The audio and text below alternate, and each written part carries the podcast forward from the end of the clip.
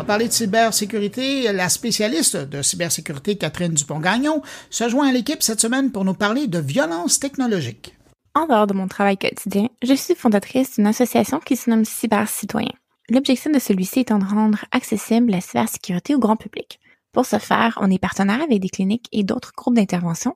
Particulièrement, on intervient auprès des victimes de violences domestiques régulièrement. En fait, on passe à chaque semaine des heures à intervenir auprès des quelques dizaines de victimes qui nous contactent hebdomadairement. Et euh, si la triste tendance se maintient, ce nombre ne fera qu'augmenter dans le temps. Mais c'est quoi le lien en fait entre la violence domestique et une association qui fait de la cybersécurité, vous vous demandez? Eh bien, selon le Security Management Magazine, environ 70% des victimes de violences conjugales rapportent des incidents de violence qu'on dit technologiques. C'est beaucoup. La violence technologique dans un contexte de violence domestique, en fait, c'est plus la norme plutôt que l'exception selon les données qu'on observe.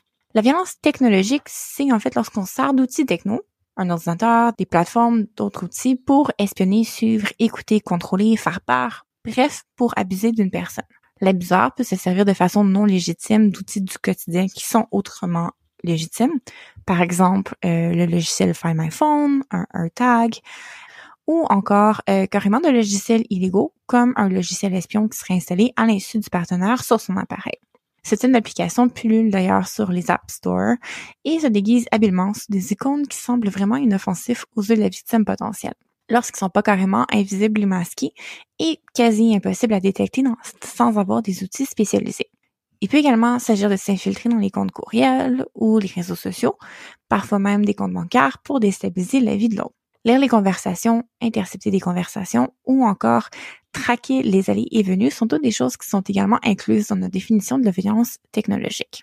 Les histoires d'horreur encourues sont nombreuses. Caméras cachées dissimulées dans la maison après la séparation pour traquer les allées et venues, réseau Internet compromis, logiciel de capture du clavier permettant de lire l'ensemble des messages envoyés, torture psychologique en activant en plein milieu de la nuit la télé ou les speakers, euh, cellulaire compromis ou encore un AirTag glissé dans le sac à dos de l'enfant qui revient d'une visite hebdomadaire.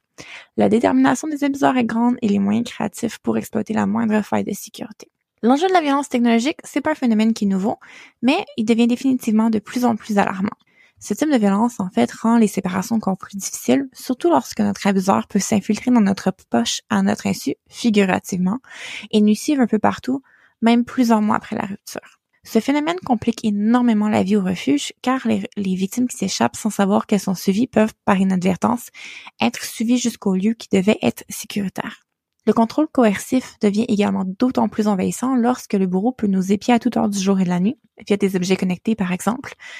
Alexa peut entre autres être utilisée pour épier des conversations ou via par exemple un AirTag qui serait glissé dans le fond d'un sac à main ou dans une voiture. Comment est-ce qu'on peut reconnaître en fait les signes que nous ou un proche est victime de violence technologique? Euh, bien tout d'abord, vous pouvez aller vérifier dans les onglets de sécurité et de vie privée de vos différents comptes afin d'analyser les connexions. Est-ce que vous reconnaissez tous les appareils qui y sont inscrits? Est-ce que votre partenaire semble savoir où vous êtes ou des, détails de conversation qui ne devraient pas être connus sans que vous compreniez pourquoi? Est-ce que votre appareil téléphonique surchauffe, consomme anormalement des données ou encore c'était une façon bizarre? Il y a beaucoup à vérifier, mais de se familiariser avec les signes d'avertissement, c'est important en fait pour reconnaître les situations problématiques. Prenez le temps de consulter également dans les paramètres de votre modem les appareils qui sont connectés à votre réseau Wi-Fi à la maison. N'hésitez pas à déconnecter tout appareil non reconnu Quoi faire sinon si vous croyez être victime de violence technologique? Pas de panique, il y a beaucoup de ressources qui existent déjà. Euh, L'organisme Rebâtir, entre autres, propose des ressources légales. Les cliniques de protection contre la cybercriminalité là, offertes parmi les différentes universités vont offrir aussi leur aide, tout comme des associations comme Cyber Citoyen ou encore le Clinic to End Tech Abuse du Cornell University qui propose la documentation et des checklists pour sécuriser nos différents comptes. N'hésitez pas non plus à contacter la police si vous sentez être en danger immédiat. Surtout, il faut s'éduquer sur nos outils techno et avoir en place une bonne hygiène numérique.